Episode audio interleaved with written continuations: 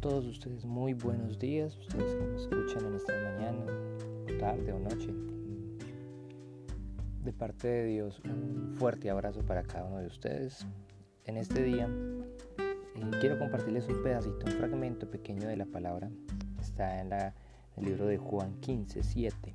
Dice, si permanecéis en mí y mis palabras permanecen en vosotros, pedid todo lo que queráis y os será hecho. Muchas veces queremos muchas cosas para nosotros. Queremos eh, que el Señor nos ayude posiblemente con una deuda, nos ayude para tener algo en específico, una casa, un carro, dinero para el estudio. Y oramos y oramos y oramos, pero no tenemos, no tenemos. El Señor no aparece y muchas veces decimos, Señor, pero usted no, no me ha dado lo que le he pedido, lo que le le he orado a usted todos los días, cada mañana. Pero mira este pedazo de la palabra.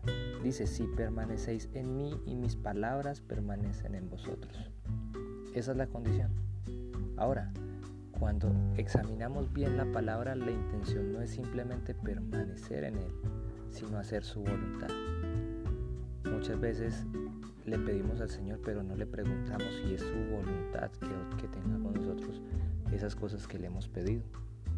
Así que, más que pedirle al Señor algo en específico, digámosle a Él en nuestras oraciones, Señor, enséñame a hacer tu voluntad, porque Él desde que nosotros, desde antes de que nosotros fuéramos a pedirle orar, Él ya conoce, Él ya sabe nuestras intenciones, Él ya conoce nuestras necesidades.